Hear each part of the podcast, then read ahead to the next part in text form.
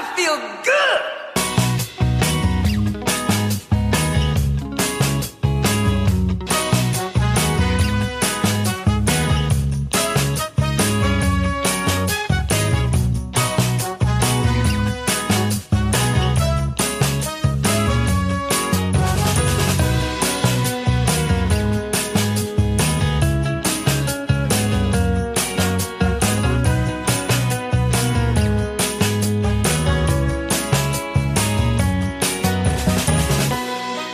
Bonjour à toutes, bonjour à tous, je m'appelle Yann et j'ai l'immense plaisir de vous retrouver pour l'émission qui vous veut du bien. Bienvenue dans Bulle de Bonheur. On prend soin de vous pendant 1h30 chaque semaine grâce à trois chroniqueurs sur les 12 que constitue l'équipe.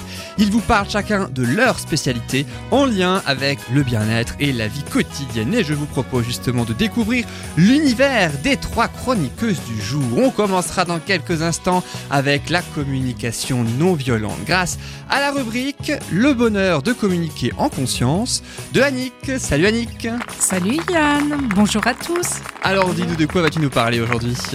Je vais vous parler de- du déroulé d'un atelier euh, de communication non violente. Puisque tu en- proposes, tu proposes des ateliers de communication non violente. oui, de mise en pratique de la communication non, non violente. Puis en plus, ne bougez pas, c'est dans moins de 5 minutes hein, que euh, on aura ainsi le déroulement d'une séance de communication non violente. Merci Annick. Et puis après Annick, on partira dans le grand air quelque part puisqu'on ira retrouver Sandra. Sandra qui est partie à l'aventure, qui n'est pas dans ce studio, mais qui malgré tout nous présentera sa rubrique Le bonheur avec moins de déchets. Aujourd'hui, elle nous présentera ses coups de cœur zéro déchet pendant son voyage et même plus, ce sera dans quelques instants. Et puis euh, on continuera en revenant dans ce studio grâce à toi Manuela. Tu nous proposes sa rubrique qui s'appelle Bulle d'amour autour de l'organisation du mariage. Salut Manuela. Salut Yann, bonjour tout le monde. Salut. Alors dis-nous de quoi vas-tu nous parler aujourd'hui Alors aujourd'hui je vais vous parler d'un sujet qui me plaît beaucoup parce que c'est dans ce cadre-là que je m'éclate euh, beaucoup, c'est la décoration de mariage. Très important, hein, Qui est très importante aussi. Décoration C'est- de la salle, hein, c'est ça, de oui, la fête, décoration de la salle, ça peut être aussi de- des lieux de réception, enfin on va par- de cérémonie et tout ça, on va en parler après, mais en tout cas c'est il y a moyen de faire plein plein plein de belles choses. Et ce sera dans 45 minutes, ne bougez ça. pas, ce sera dans quelques instants. Merci Manuela. Et puis on terminera avec la traditionnelle rubrique Le bonheur de recevoir notre invité exceptionnel aujourd'hui. Il s'appelle Adrien Wild et il est magicien. Alors Bulle le bonheur, c'est parti tout de suite dans la joie et la bonne humeur bien sûr. Et je rappelle que tout ce qui est dit dans cette émission n'est que notre avis, nos propos et nos opinions à nous et en aucun cas ceux de la radio qui n'en est pas responsable. Alors comment ça va Annick et Manuela? Bah, très bien, Oui. va. Heureuse de vous retrouver ensemble. Je Oui, précise que vous étiez fait. déjà retrouvés ensemble le mois dernier. Ouais, hein. la, le mois dernier, Votre dernière on était déjà émission, ensemble, c'était ouais. ensemble. Ça fait quelques fois, Manuela. Le mois dernier, vous étiez avec qui? Je ne sais même Patricia. plus. Patricia, oui. Patricia, Ouais. Notre pour la chronique sophrologie. Oui. Et puis c'est vrai que vous ça. connaissez bien à force, hein, toutes les À deux. force, ouais. Il y a des duos comme ça qui revient assez souvent puisqu'effectivement, bah, comme il y a une équipe de 12 chroniqueurs, ça tourne à chaque fois. Vous faites une fois par mois, mais rarement avec les mêmes personnes, sauf Oui. pour vous deux. Puis Ouais. euh, Sandra, donc qui n'est pas là aujourd'hui dans ce studio, mais qui chaque mois nous présentera malgré tout sa rubrique autour euh, du zéro déchet. Euh, vous l'avez déjà rencontré aussi, je crois. hein. Ah oui, oui, Sandra, Oui. oui, oui. Oui, j'ai oui. déjà Bah, au moins deux fois. Manuela. Oui, oui, oui. Ouais, moi Pareil hein, pour toi, Oui, oui. Annick. D'ailleurs, elle a un tout petit bonjour à vous adresser. Ah. Écoutez Ah. bien. Charmant. Coucou, bonjour à tous, c'est Sandra. Bonjour Annick, bonjour Manu, bonjour Yann. Je pense très fort à vous euh, de loin et bonjour aussi à toute l'équipe euh, euh, de Bulle de Bonheur. Je pense Et voilà, ça c'est dans quelques instants qu'on retrouvera donc Sandra dans euh, un petit peu moins de 30 minutes pour ses coups de cœur zéro déchet. Elle part à l'aventure. Elle en a eu des coups de cœur, des très très intéressants Ah, elle et des, vit des très choses, écolos. euh, Parce que pour les auditeurs qui ne savent pas, en fait, Sandra a quitté la région pour vivre un peu des, des rêves et un peu partir à l'aventure. Et du coup, elle, elle voyage un peu et aussi elle fait aussi du woofing. C'est autour des fermes, Ça, ça, dépend en loger fait euh, le des woofing. fermes. Ouais, en fait, Est-ce que tu peux le traduire Ouais, le le woofing woofing, en fait, c'est en gros, alors c'est des personnes ou des agriculteurs ou des artisans et tout ça qui ont besoin d'un coup de main. Et du coup, ils proposent l'hébergement et la nourriture pour les gens. Et puis en contrepartie, en fait, tu files un, tu files ton coup, un coup de main, quoi. En tout Et cas, voilà, puis ça lui permet, aussi, euh, hein, ça lui permet à la fois de connaître plein plein de choses, de découvrir un peu euh, un peu notre belle France et nos, nos beaux pays qui sont aux alentours. Donc voilà, elle s'éclate en fait à faire ça. Elle nous dira Euh, un petit peu plus tard précisément oui, où elle est hein, justement et puis euh, qu'est-ce qu'elle fait, et hein, également. voilà, C'est juste pour expliquer aux chroniqueurs pourquoi elle n'est pas dans le studio physiquement. Et Une fois par mois, donc Ouais. à la fin de chaque mois, Ouais, ouais. approximativement, effectivement. Et on Sandra. pense fort à elle aussi. Ouais, c'est ça. Voilà. On pense très très fort à Et elle. puis moi, on je espère ressens que son voyage se passe bien. Voilà. Elle est quand même avec nous. Ah, les énergies, c'est ça. Les énergies. On fait pas mal de, on fait pas mal de références quand même hein, aux. Aux chroniques des autres. C'est quand même pas mal. Alors toi, Manuela, on te retrouvera euh, dans un petit peu moins de 45 minutes maintenant pour la décoration au sein du mariage. Ouais. Euh, tu es ce qu'on appelle une wedding planeuse, en fait, une organisatrice de mariage en français. C'est ça. Depuis un peu plus d'un an, je crois. C'est ça. Tu as monté ta, oui. Ouais, ta ouais. société, hein, c'est ça. Et puis tu as fait pas mal de mariages, donc Euh, euh, Enfin, tu fait- prépares alors, surtout, hein. Ouais, c'est pour, pour l'instant, c'est surtout la préparation. Donc, euh, bon. la préparation d'un mariage idéal, c'est un an, un an et demi avant, c'est ça que tu Ouais, me disais. hein. Et là, le premier, premier vrai mariage, enfin, en tout cas, que, qui va se Tu passer, présente. euh, que j'ai organisé d'A à Z, c'est euh, en décembre, là, début décembre. Donc, ça Ah ouais, approche. donc c'est bientôt. oui, c'est tout bientôt. C'est quoi la date précise Le 7 décembre. Ah ouais, non, Ouais. c'est dans deux semaines même. Ouais, Trois semaines. C'est ça, c'est ça. Ah ça va Pression encore, ou impatience? Euh, impatience. Parce que pression, en fait, du moment que tu organises bien, en fait, euh, et que tu organises suffisamment à l'avance, euh, voilà. Et impatience, parce qu'à un moment donné, ça, ça- c'est le côté concret, en fait, Ouais. qui, voilà. T'as toute la phase de préparation un an pendant, préparation, pendant un an, et euh, là, ça devient concret, et t'as les invités qui arrivent, et puis de, de voir un peu les émotions, les, Eh ce oui. qui- comment ça va se dérouler, c'est. euh, Donc j'ai hâte, j'ai hâte. Et on te comprend euh, en tout cas. Et puis toi, Annick, tu es donc, tu proposes des ateliers, on le disait, en communication non violente Oui, en Alsace. hein. C'est ça. Et j'ai un projet aussi euh, futur de l'ouvrir à des personnes euh, qui ont des, des problèmes de santé spécifiques. Toujours en Alsace? Oui, oui, oui, oui. Puis je propose Annick eh bien, de démarrer, donc de, de connaître ainsi le déroulement d'une séance de communication non violente en atelier. C'est en tout cas le déroulement de, de ta séance. À toi, c'est pas forcément des séances universelles en quelque Ah, sorte. tout hein. à fait. Moi, je, je me suis approprié, si tu veux, euh, la méthode. Après, euh, je pense Chacune, que chacun et chacun- chacune a sa propre méthode. hein. Voilà. Évidemment, on va le découvrir tout de suite. Ta rubrique s'appelle Le bonheur de communiquer en conscience.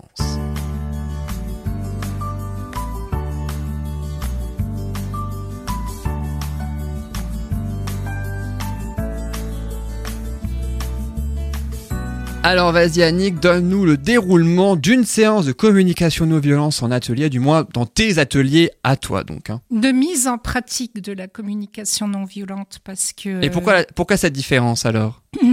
Ben, parce que euh, c'est à force de pratiquer euh, que vraiment tu arrives à acquérir ce processus, à l'intégrer, parce que c'est pas évident, c'est pas évident du tout, même si c'est simple, euh, c'est vraiment pas évident parce qu'on n'est pas du tout euh, éduqué depuis l'enfance à, à raisonner, à, à voir les choses de cette façon, parce que en gros, c'est toujours de revenir vers soi, de voir ce qui se passe en soi.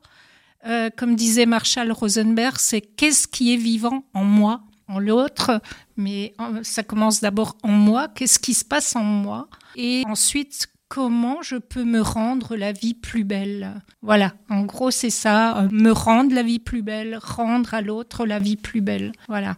Et donc, moi, je commence toujours par euh, un moment de recentrage pour faire une coupure entre l'extérieur et ce qui va se passer au sein de l'atelier. L'atelier dure combien de temps à peu près déjà? En gros, c'est deux heures et demie. Ah oui, Ah ouais, c'est quand pas, oui, un bon atelier. Deux heures, deux heures et quart, deux heures et demie. Des fois, ça déborde. euh, 2 heures voilà. 3 de communication non violente, pour certains, euh, ça peut être difficile.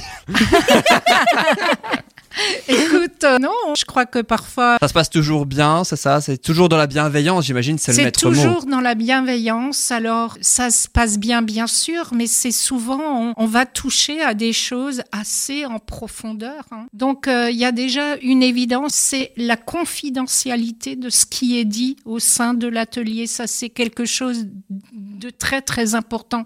Parce qu'en fait, je travaille sur des situations concrètes, des situations de vie, des...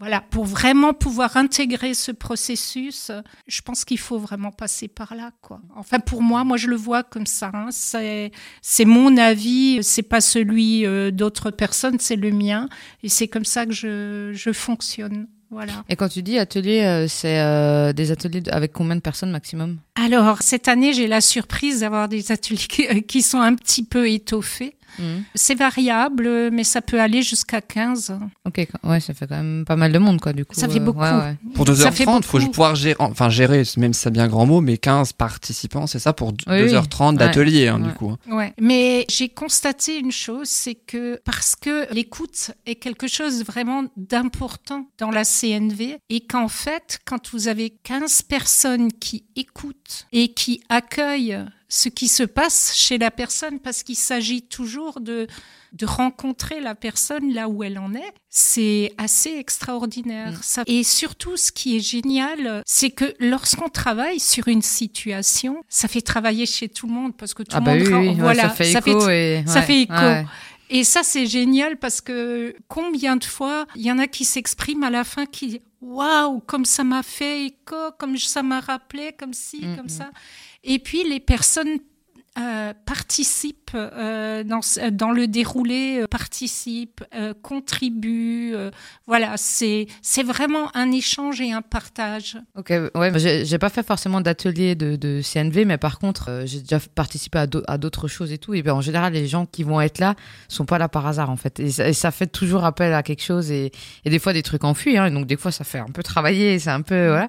T'as déjà pense- participé à la, CNV, c'est ça Non, des CNV, de non, CNV? des, des ateliers de CNV, non. Par contre, j'ai déjà participé à d'autres ateliers, euh, les chants mantra et tout ça. Et c'est vrai que les personnes qui avaient en face, en fait, elles te renvoyaient euh, soit par l'image physique, soit par euh, ce qu'elles dégageaient et tout. Elles leur renvoyaient des choses. Et puis, je pense que du coup, des ateliers CNV, ça doit être un peu la même chose, quoi. Oui, Donc, ça doit être oui. intéressant, quoi. Et tu as raison, c'est c'est sont pas là par hasard et c'est la plupart du temps des personnes qui ont déjà touché à pas mal de développement personnel, qui sont intéressées par euh, tout ça, Ouais. voilà, Bah, de toute façon, et je qui pense sont que motivées. si tu, oui, voilà, si qui- tu, de toute façon, si tu vas participer à un atelier CNV que tu fais, c'est que les gens ont envie de Voilà. faire bouger des choses. Enfin, ouais, Exactement. parce que tu y vas pas euh, par euh, obligation, quoi.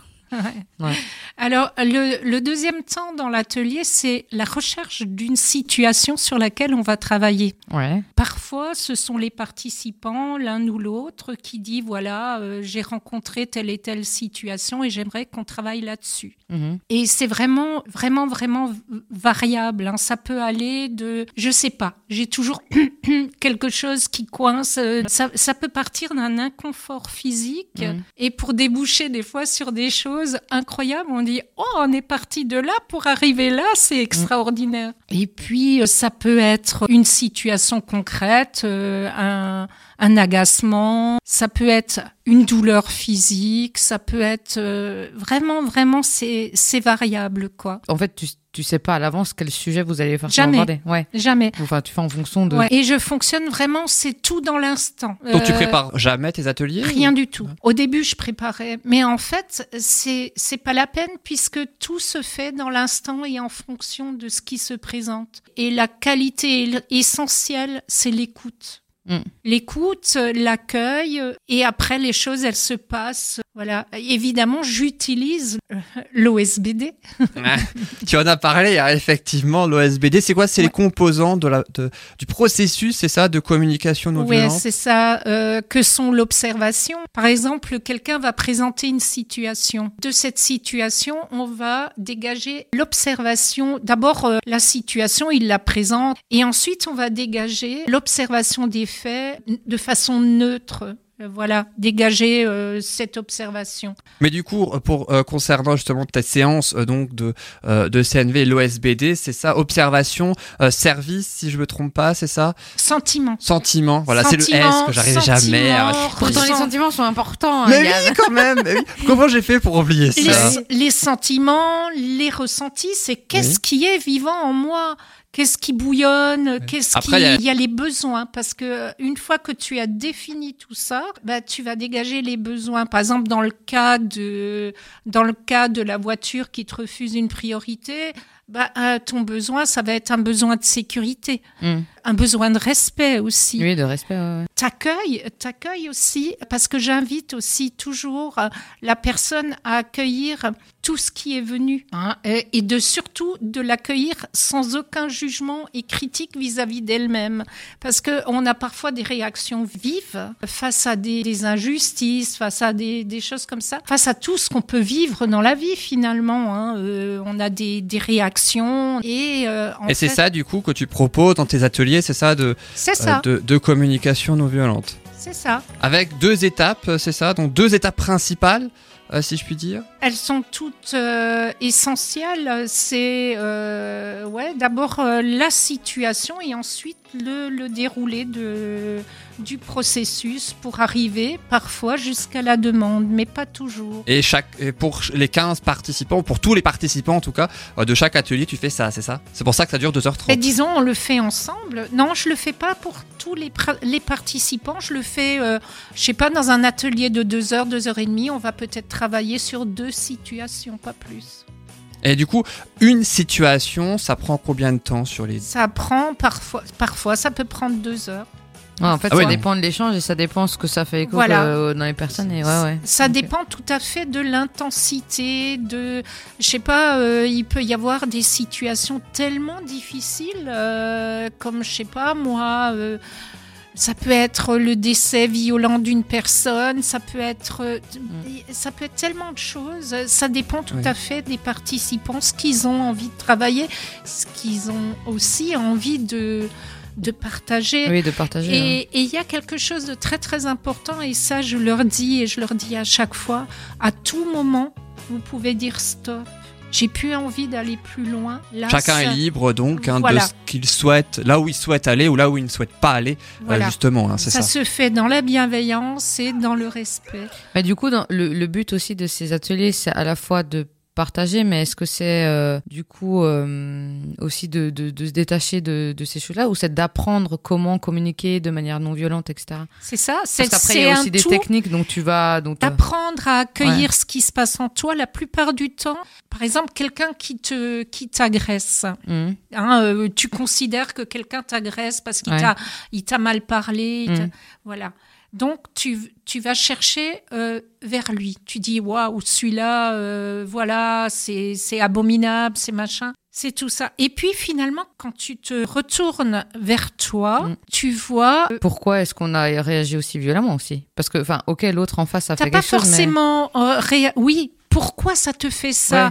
Ouais. Une ça fait appel à quoi en fait Une, derrière euh, une fois ouais. que tu comprends que l'autre parle de lui et d'un Mm. besoin qui n'est pas nourri, Mm. tu le prends plus comme une agression. Oui, oui, c'est ça, ouais. Sauf qu'après, ça. fait quand même appel à des choses intérieures, le Mais fait de tu- se sentir agressé. Mais tu t'occupes de Mm. tout, en, en- en déroulant tout le processus, tu t'occupes de tout ce qui s'est passé. Et, et finalement, en accueillant tout ce qui s'est passé en toi, bah voilà, ça laisse une porte ouverte à, à beaucoup de choses et à, à beaucoup de, de bienveillance et de compréhension vis-à-vis même de celui qui t'a plus ou moins euh, Mm. malmené, entre Oui, guillemets, tu vois. Et en quelques mots, la fin du coup de la séance, comment ça se passe précisément pour la fin de la séance La personne? Tout monde elle- pleure.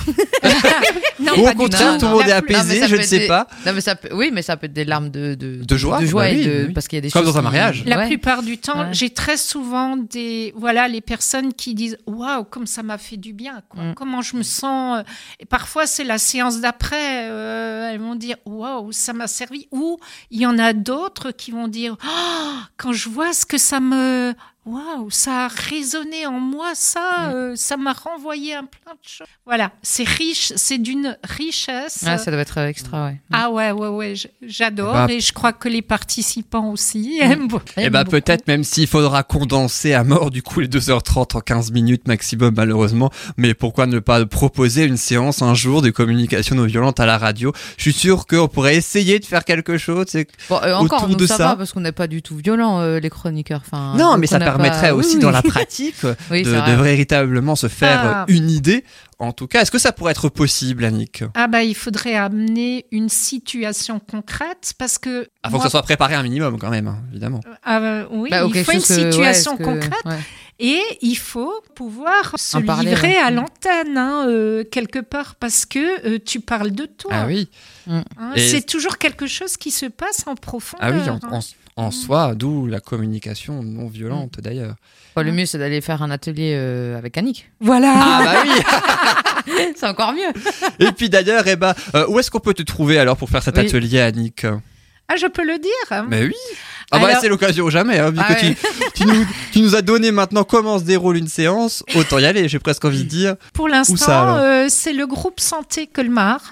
J'anime euh, donc euh, un atelier de communication non violente au sein du groupe Santé Colmar. C'est à la manufacture à Colmar. Tous les combien de temps C'est tous les 15 jours. Tous les 15 jours, de, Mm. de quelle heure à quelle heure Alors, euh, j'envisage d'en ouvrir un, un autre et aussi de l'étendre à une association de malades, de le proposer. Eh ben, en tout cas, merci beaucoup Ouais, merci. pour euh, cette belle découverte. Donc, c'est vrai que ces derniers mois, tu nous parlais Ah, de la merci. communication non violente en tant que telle. Et maintenant, on sait aussi qu'est-ce que tu en fais dans tes séances, de tout ce que tu nous euh, parlais ainsi euh, dans les chroniques précédentes qui, évidemment, sont toujours disponibles sur soundcloud.com pour euh, les euh, podcasts. Dans quelques instants, on va retrouver Sandra qui n'est pas dans ce studio, mais qui le sera bientôt par euh, presque télépathie, on peut Oui, dire c'est ça. par, euh, par onde sonore, donc hein, sa rubrique s'appelle Le Bonheur avec moins euh, de déchets. Elle nous parlera de ses coups de cœur zéro déchet. C'est juste après ça. Et puis on se retrouve évidemment, toujours évidemment, en compagnie d'Annick qui nous a présenté sa rubrique autour de la communication non violente.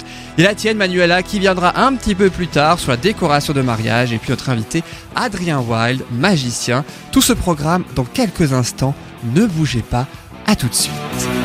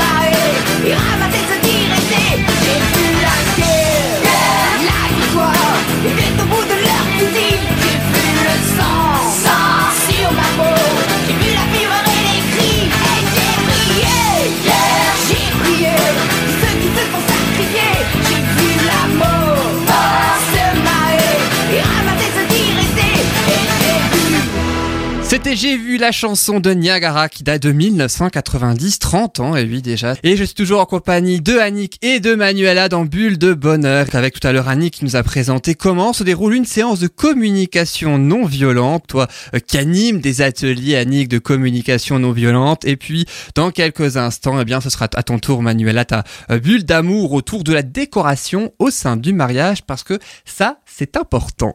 Mais juste avant, je vous propose la rubrique de Sandra. Sandra nous fait une rubrique le bonheur avec moins de déchets autour du zéro déchet. On le disait tout à l'heure avec toi Manuela. Elle est partie à l'aventure. Elle Oui, est est partie, parti. à l'extérieur. Vivre ses rêves. C'est ça, voilà. Je crois qu'elle prévoit rien. Je crois que ça, c'est du au jour le jour comme ça. Euh, elle pas- fait en non, fonction, quand même euh, pas, parce qu'elle planifie quand même un petit peu. Elle a quand même des. À part ses destinations, hein, donc, hein, c'est ça. Oui, oui, oui. Euh, donc, oui. hein, oui. Mais après, elle se laisse porter par la vie, quoi. C'est la raison. Mais elle a raison, mais oui. Oui. Et puis, euh, le voyage dure depuis deux mois maintenant, euh, Ouais, environ. déjà. Et oui, elle a déjà fait Dijon, elle a fait l'Italie. Donc, là, le mois Elle a dernier, fait elle de est Compostelle aussi. Elle est partie marcher elle- un petit peu. Elle va Euh, en parler. Alors, Ouais. Elle va en parler également, Ah, effectivement. Mais oui, oui, oui. Tu crois quoi? Je sais que tu l'as fait aussi. On va en parler Oui, également. oui. Euh, oui, dans quelques minutes. Alors, elle a fait Dijon, c'était le mois dernier. Elle a fait l'Italie euh, aussi entre temps. Et puis là, elle nous propose ses coups de cœur 100% zéro déchet. Il y aura donc deux parties de trois minutes approximativement, où ainsi, elle nous proposera ses coups de cœur. Je vous propose, Annick et Manuela, de l'écouter. Et puis, on en débriefe un petit peu après. Je vous propose maintenant de faire la connaissance de Bernard. Bernard, il recycle tout. Sandra l'a rencontré. Et puis aussi de faire connaissance avec une association à Marseille autour du recyclage des mégots de cigarettes. On écoute et on reparle juste après. C'est génial, on voyage en plus. Ouais. Ben oui, c'est ça, elle. avec Merci, Marie, avec sa biodiversité, et puis là aussi, Sandra, c'est à toi. Coucou, bonjour à tous. Donc aujourd'hui, je vais vous parler euh, d'un petit coup de cœur que j'ai eu de plusieurs personnes qui ont fait du recyclage leur métier, leur passion. Je voulais aussi juste vous dire où est-ce que je suis en ce moment. Donc en ce moment, je suis sur euh, Dijon. J'ai fait une petite semaine sur Compostelle et euh, mon premier coup de cœur a été d'un hébergement dans un gîte euh, à domicile chez Bernard et Claude. Donc Bernard recycle tout. Alors il recycle tout ce qui est déchets euh, organiques, les déchets ménagers, mais également il démantèle tout ce qui est cassé, qui n'est plus utile. Et donc, euh, soit il refait ses appareils, soit il revend tout ce qui est par exemple alu et tout ce qui peut être vendu, ou alors il met au tri. J'ai trouvé ça euh, vraiment très intéressant, très sympathique. Donc, je voulais parler un petit peu de Bernard. En plus, c'est des personnes euh, chouettes. Bernard, c'est du style aller euh, chez la petite mamie, euh, pas loin de chez lui, pour l'aider à réparer sa chaudière. Enfin voilà, c'est vraiment de- des gens qui ont la main sur le cœur et voilà, j'ai j'ai un petit peu à eux. Donc euh, je voulais vous parler ensuite de mégots de cigarettes. Alors ça, c'est un, pour moi, c'est un fléau le mégot de cigarette par terre. Enfin, on en voit partout. Quand on sait qu'il faut plus de 100 ou 150 ans pour que ça se détériore vraiment, et entre-temps, en sachant les dégâts que ça fait euh, pour la planète, c'est le troisième déchet le plus polluant en mer. Donc ça, c'est énorme. J'ai trouvé une petite euh, association française qui sensibilise la société sur l'impact environnemental et popularise son recyclage plastique. Ça se situe à Marseille et donc ils transforment euh, les mégots de cigarettes après avoir fait euh, un trempage, après avoir séparé tout ce qui est polluant et le plastique.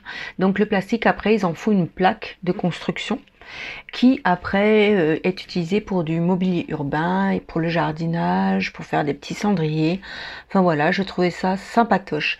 Et donc la- l'association, son but, euh, c'est de changer les habitudes. Ce qui est sympa, c'est que le tout est recyclé dans une économie circulaire. Ils ont un système de récupération de, de mégots. Alors soit il y a des bénévoles qui vont ramasser les mégots dans les villes et tout ça, soit euh, vous pouvez commander une boîte où dedans euh, vous avez euh, un petit peu tout ce qu'il faut savoir sur euh, le recyclage du mégot de cigarette et en même temps vous pouvez remplir le- la boîte et la renvoyer après à, à cette association qui recycle. Donc j'ai trouvé ça super intéressant comme idée. Donc bravo à cette petite association à Marseille. Alors Manuela et Yannick, on est de retour dans le studio. Est-ce que vous, vous êtes un petit peu zéro déchet aussi Vous pratiquez Ouais, peut-être de certaines choses plus en plus. Toi, oui, que, Manuela ouais, de plus en Oui, plus. moi aussi. euh, ouais. Aussi Yannick Euh, Et qu'est-ce que vous faites alors euh Ah bah déjà le tri, euh, le tri de tous les Mm. et au niveau du zéro déchet, j'y suis pas encore tout à fait. hein. Non, en même temps, il y a De- tellement de choses après. il, y a, voilà. il y a beaucoup de choses. Ouais, il y a mais énormément de choses. euh. Moi, j'ai commencé, j'ai fait un compost, ça y est, parce que maintenant que j'ai un jardin, j'ai fait un compost. Donc euh, voilà, il y a déjà les déchets orga- organiques. Et puis après, euh, Marie d'ailleurs a fait une chronique hein, sur le compost. hein. Oui, c'est moi qui lui avais donné l'idée. ah, je savais pas ça. Elle l'a Marie, notre chroniqueuse biodiversité, qui avait fait ça. Ah, je savais pas ça. Donc moi, il y a ça. Il y a de plus en plus, je commence à faire mes cosmétiques moi-même. D'ailleurs, bah, ma, ma prof, ça a été euh, Sylvie, qui est aromathérapeute, euh, qui fait la chronique. euh. donc petit clin d'œil à, à Sylvie. Donc je commence à faire mes Il fait aussi cosmétiques une chronique moi-même. ici, hein, dans Voilà. Bonheur. Et puis après, voilà, c'est d'essayer d'éviter, enfin, de, d'essayer de, voilà, de, de- d'éviter. J'ai même essayé, enfin, le, le, le sopalin euh, recyclé, où en fait, tu, tu, le- Mhm. tu le nettoies pour le réutiliser, tu vois, plutôt que de jeter tout le temps. euh. Donc c'est plein de petites choses au quotidien à essayer. euh, voilà, mais. euh, les, les cotons. Les, euh, ah les cotons les je prends tissus, plus ouais bah Sandra Sandra voilà. justement Mm. Sandra elle, elle On avait elle- parlé. elle, elle fait beaucoup de couture aussi donc euh, elle m'avait fait des, des petites lingettes euh, Voilà, les en lingettes coton, à enfin, démaquiller. ouais des maquillés qui Mm. sont juste extra en plus et euh, donc oui ça au fur et à mesure et en fait on se rend compte que ben même financièrement en fait on fait vachement d'économies parce que bah du coup euh, il y a des choses que j'achète plus quoi coton j'achète plus euh, voilà il y a plein plein de choses qu'on n'achète plus et euh, et du coup il y a pas de déchets et il y a beaucoup moins de déchets et puis en plus Alors juste avant d'écouter la deuxième partie, la dernière hein, donc de euh, Sandra qui va continuer à nous livrer ses coups de cœur zéro déchet, Manuela, est-ce qu'on peut un peu parler de Compostelle? Alors Ah, votre poids pourquoi tu veux commun, parler de ça? Mais oui, oui, on peut en parler. Hein, parce que tu l'as ouais. fait, tu l'as fait il y a quelques mois, je Alors, j'ai pas fait en entier, je précise, hein, j'ai pas fait les. Mais par contre, oui, Sandra l'a fait... fait aussi. Tu es Ouais. parti du puits en velay Ouais, moi je suis partie du Puy-en-Velay, donc euh, je l'ai fait en septembre sur euh, 10 jours, où du coup je suis partie de Puy-en-Velay, je suis arrivée jusqu'à Conques, donc c'était un peu mon objectif. Par contre, je savais pas du tout combien de temps j'allais mettre, parce que euh, autant euh, j'aime bien les marcher de temps en temps en montagne euh, et de faire des randos de 16-17 km, mais par contre euh, de cumuler des jours de marche, je Ah savais oui. pas ce que ça allait donner physiquement. Et finalement, ça s'est super bien passé. Enfin, j'ai eu des douleurs, mais le soir, voilà, je me massais euh, les mollets. Il y a quelques mots pour euh, celles et ceux qui ne connaîtraient pas Compostelle, est-ce que tu peux expliquer? Bah, le chemin de Compostelle, bon, en général, il est quand même très très connu. Mais Oui, en général, euh, oui. Saint-Jacques-de-Compostelle, c'est une c'est une ville en fait dans le nord-ouest de l'Espagne, donc tout au nord et tout au bord de la mer, euh, voilà. Où euh, voilà, il y a tout un historique sur sur Saint-Jacques en fait, qui est, il y a un côté religieux et spirituel aussi hein, dans cette démarche. Et il y a en fait en France quatre euh, quatre grands chemins. On dit que tous les chemins mènent à Rome, mais on pourrait dire que tous les chemins mènent à Saint-Jacques-de-Compostelle. Mais euh, du coup, euh, il y a quatre grands chemins en France. Il y en a un qui part du Puy-en-Velay. A- Je suis partie à, depuis, du Puy-en-Velay. Mais arrivé à Compostelle, t'es pas tout à fait au bout, me semble-t-il. Bah en fait à Compostelle t'as la cathédrale qui est très très euh, qui est très impressionnante et tout. Après tu peux encore faire un tout petit bout pour arriver jusqu'au jusqu'au bord de la mer en fait. Donc Ouais. voilà, mais euh, franchement c'est une expérience. euh, du coup je, je suis pre- presque sûre que tous les ans en fait je vais faire une autre portion jusqu'à un jour arriver là-bas. Ah, intéressant. Et ouais. Du coup, Vous avez aussi ce point commun avec Oui, Sandra. ouais, euh, ouais. donc d'avoir fait ce, euh, ce Mm. chemin. Je vous propose la seconde partie donc de la rubrique de Sandra. Elle va nous proposer deux autres coups de cœur, l'un à Bordeaux, l'autre à Lille, et ils ont même un point commun. Vous allez le découvrir. Et puis Annick, la fin de la rubrique va te plaire puisqu'elle termine avec sa traditionnelle citation. On va Ah, voir. j'en ai pas, j'en ai pas fait aujourd'hui. C'est vrai, c'est vrai, mais d'habitude tu termines toujours avec une citation. Oui, et ben vrai. Sandra justement également. On écoute la seconde partie euh, de Sandra. J'ai aussi pensé à Jenny. Alors Jenny, c'est une créatrice à Bordeaux qui utilise euh, les chambres à air de vélo. Et elle, elle en fait des sacs à main, des porte-monnaies, enfin tout ce qui est accessoire de mode. Et ce qui est chouette, c'est que elle le fait en famille. Ouais, en famille. Alors, son but, c'est de respecter la nature et d'être local, donc familial et pour elle, c'est une alternative au cuir. Donc le papa, il prépare la chambre à air, il la nettoie, il enlève ce qui n'est pas utile. La maman, elle coud, donc euh, et la fille récupère et crée.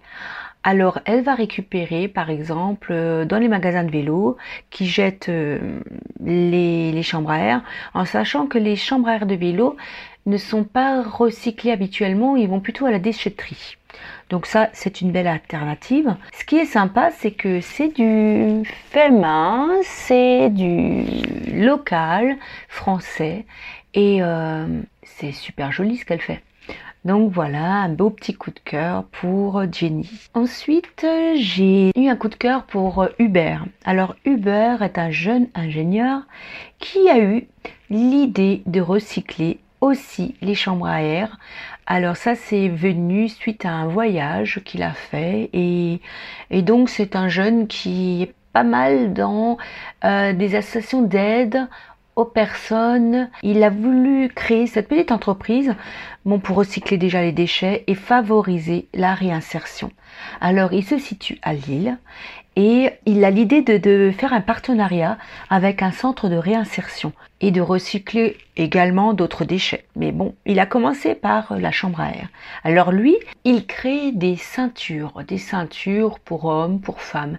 Elles sont chouettes, elles sont écolo, et je dirais que c'est comme les sacs à main, c'est une belle petite idée cadeau pour Noël, ça peut être euh, super intéressant. Donc euh, voilà mes petits coups de cœur. Il y en a plein d'autres, mais bon, je me suis dit, euh, j'aurai pas le temps de parler de tous, mais c'est déjà pas mal. J'ai trouvé aussi une petite citation, comme d'habitude, bien sûr. Hein.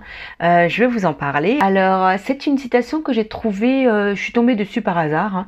Donc, c'est de Henri David Thoreau, qui est aussi beaucoup dans tout ce qui est transition, recyclage et tout ça. Alors, il dit, un homme est riche de tout ce dont il peut se passer. Alors ça, c'est vrai, et c'est un peu ce qu'on essaie aussi d'amener dans tout ce qui est zéro déchet, justement, moins consommer et euh, de s'alléger de tout ce qu'on n'a plus besoin finalement. Donc, et on, comme on dit aussi, hein, le meilleur déchet, c'est celui qu'on ne crée pas. Donc, aussi en amont, on, fait attention à ce que ce qu'on achète. Voilà, et eh ben j'ai fini pour ma petite euh, séance zéro déchet. Je vous fais un gros bisou à tous. Alors, euh, ma prochaine étape, je vais vers Menton. J'espère vous rapporter quelque chose de là-bas et puis faire un gros gros bisou à tous. Voilà, belle fin de journée. Au revoir.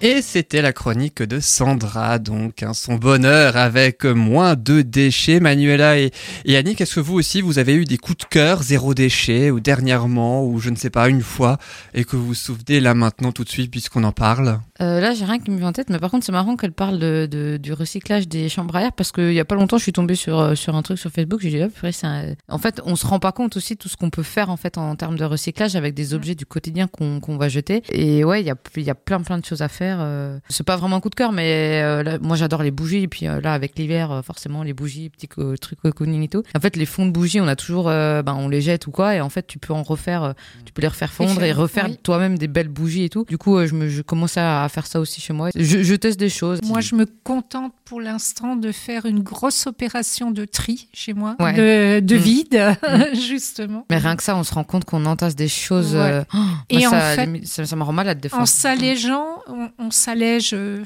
intérieurement aussi. Hein. On lâche tout ça, ces vieilles choses. Et puis cette semaine, j'ai presque envie de dire, on va s'alléger davantage puisque Sandra a un dernier petit message à nous faire passer puisque cette semaine du 16 au 24 ah novembre, c'est la CERD, S-E-R-D, c'est la semaine européenne de réduction des déchets et qui de mieux que Sandra pour nous en parler euh, juste quelques mots? Alors je voulais aussi vous parler de la semaine européenne de réduction des déchets.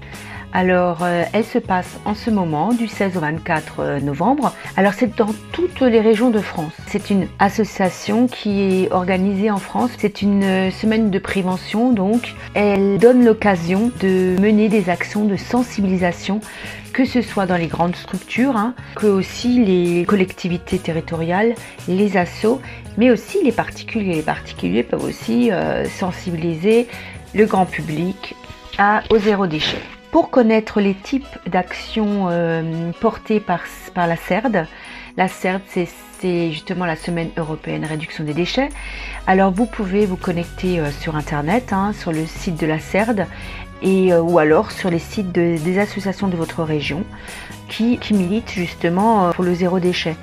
Là, vous trouverez certainement tout ce qui est euh, atelier, conférences. Donc, je vous invite cordialement à y aller et pourquoi pas de, trouver des petites idées sur, euh, ces, points de prévention, d'action. Et voilà donc pour les quelques mots de Sandra autour de la semaine européenne de réduction des déchets. Le site dont elle parlait, c'est www.serd.adem.fr. L'ADEME, c'est l'agence de l'environnement et de la maîtrise de l'énergie. www.serd.adem.fr. Voilà donc pour la semaine européenne de réduction des déchets. C'est entre le, le 16 et le 24 novembre 2019. Vous connaissiez Annick et Manuela cette semaine? Pas du tout. Non, moi non plus, je découvre. Ouais. Bah, je te rassure, moi aussi. Quoi. Quand on a préparé l'émission, aussi. Euh, Sandra, qu'on remercie d'ailleurs pour sa rubrique Le Bonheur avec moins de déchets. On lui envoie toutes nos bonnes ondes pour son aventure et puis on la Ouais. salue euh, également. Et puis on la retrouvera le mois prochain pour une autre chronique avec certainement deux autres chroniqueuses. Merci à Sandra et puis merci à vous aussi, à tous les deux, euh, pour avoir réagi. Évidemment, vous restez avec nous et puis euh, juste après la pause, eh bien, ce sera à ton tour, Manuela, de parler de ta bulle d'amour, donc les organisations, Oui. l'organisation même de mariage. Tu nous parleras euh, de la décoration au sein euh, du mariage. On en parle juste après ceci.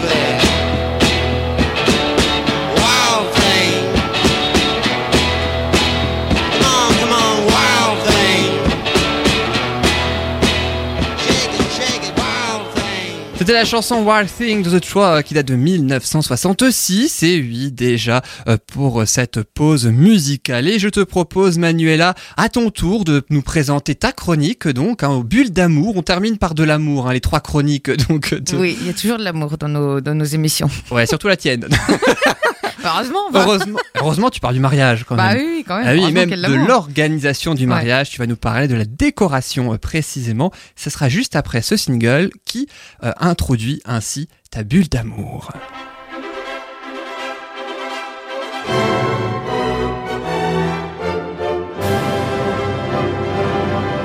Alors Manuela, la décoration au sein d'un mariage, c'est vrai, c'est très très important. C'est la décoration essentiellement de, des salles des fêtes, hein, c'est ça j'imagine. Oui, enfin, ça les fait enfin du lieu de réception, quoi.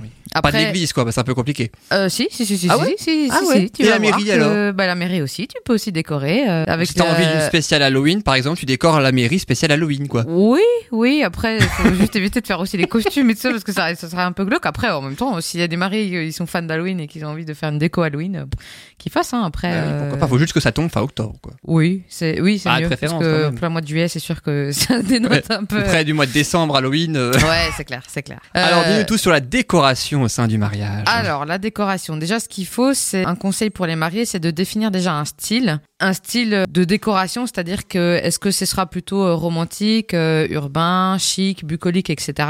Ça permet déjà de mettre un cadre et ensuite d'avoir une identité visuelle. Dans l'identité visuelle, l'idée c'est que on refasse sortir en fait la personnalité des, du couple de mariés, bah, que les mariés puissent à travers leur décoration aussi euh, dégager certaines choses par rapport à, leur décoration. Ce que je conseille aux couples de mariés, c'est en fait d'avoir un fil conducteur pour avoir une harmonie en fait dans la décoration. C'est-à-dire que euh, on va pas faire par exemple, enfin on peut, mais du coup il y a moins d'harmonie, un faire part avec euh, plein de rouge, des cœurs rouges, et puis après une décoration. Ah, super ça. Ouais, en fait, Ouais. ce qu'il faut, c'est d'avoir vraiment une, euh, D'harmoniser vraiment. le- d'harmoniser, Mhm. mais de tous les éléments, parce qu'en fait, la décoration, euh, ça s'applique en général à la salle et aux, aux tables. Donc c'est Mhm. quand on parle décoration, on pense à ça en premier lieu. Mais la décoration, c'est aussi euh, le lieu de cérémonie, donc la mairie et ou l'église ou la cérémonie laïque, voilà. Parce que Yann euh, disait euh, ah bon, est-ce qu'on peut décorer ici l'église? Mais oui, sur les bancs de l'église, en fait, on peut mettre des fleurs, on peut mettre aussi des grandes fleurs, des grands bouquets au niveau de l'hôtel, etc.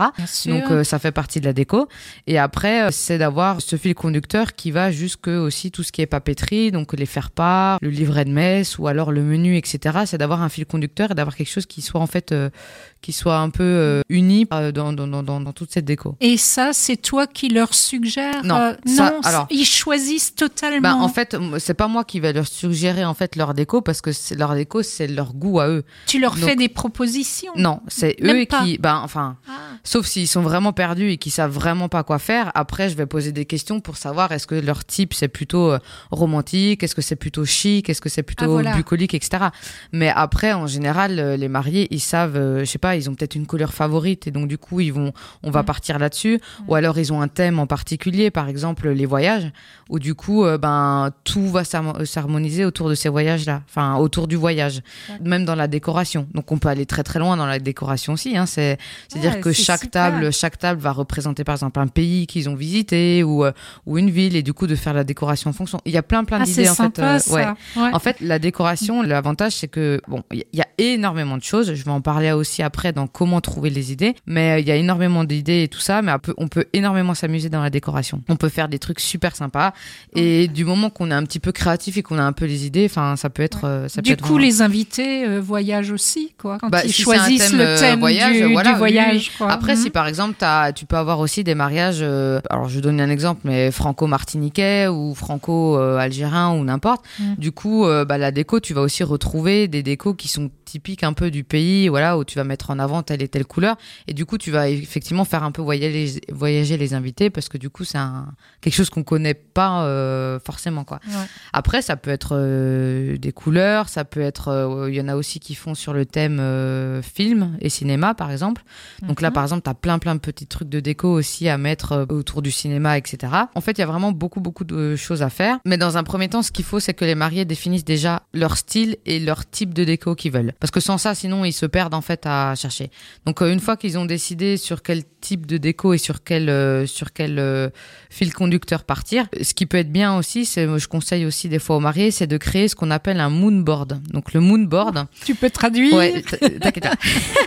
le moonboard, en fait, ça va être soit sous forme de tableau, donc tu, tu- tu prends un tableau, euh, soit sous forme de cahier, tu prends un cahier vierge, où dedans tu vas coller en fait des images, euh, des textures, écrire des mots clés, euh, faire des dessins et euh, mettre les typographies que tu aimes et tout ça. En fait, c'est tout ce que tu veux retrouver dans ta décoration de mariage. Donc c'est toutes les idées en fait qui te plaisent et qui euh, pour permettre de faire une harmonie en fait. Donc en fait, c'est un tableau d'inspiration de, plein de choses que tu aimes et que tu as envie de retrouver euh, dans, dans ton mariage.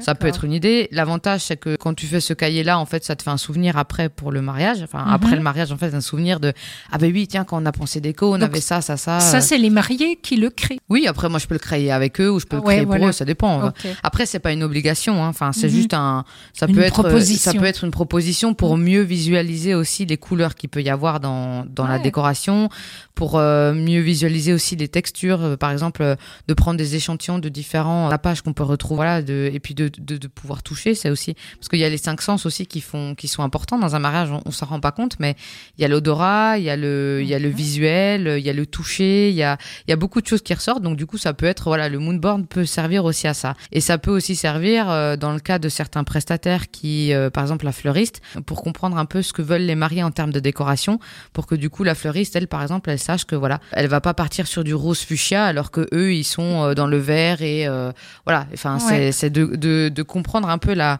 la philosophie et ce que veulent retrouver les mariés euh, par rapport à leur décoration. Bien sûr. Mhm. Donc ça, c'est c'est un outil qui est utilisé, qui peut être pratique. Après, on n'est pas obligé de le faire, hein, il n'y a pas d'obligation. Une fois qu'on a défini le style et, et ce qu'on a envie de de- d'avoir en termes de décoration, je dis par exemple euh, le mariage thème champêtre, c'est c'est très d'actualité, c'est assez, euh, c'est ce qui se fait beaucoup en fait le thème champêtre. Donc on va retrouver toutes toutes les choses en dentelle avec des fleurs, avec des fleurs aussi. euh, Fleurs des champs. voilà, des fleurs euh, des champs, mm, du gypsophile, etc.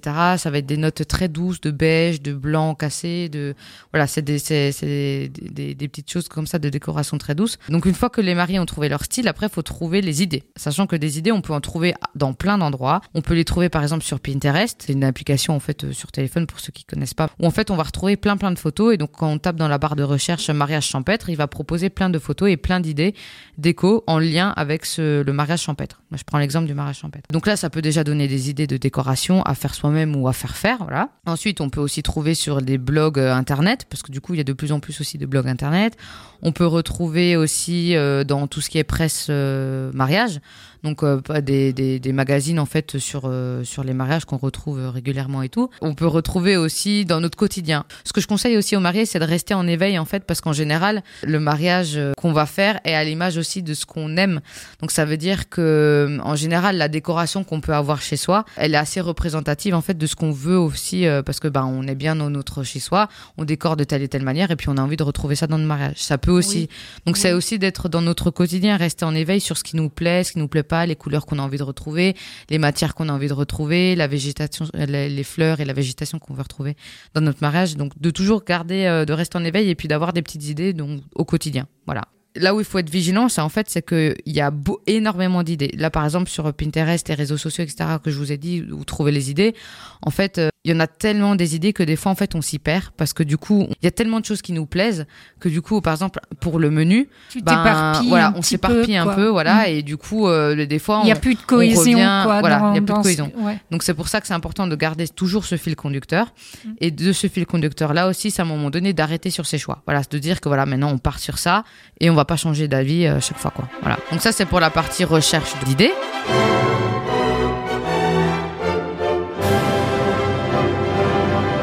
Donc une fois qu'on a cherché les idées, du coup c'est de mettre en place la décoration. Donc c'est euh, de chercher dans la partie décoration, il y a toute la partie fleurs et, et art floral, ce qu'on va appeler art floral, qui est très importante parce que du coup ça fait une grosse partie de la décoration.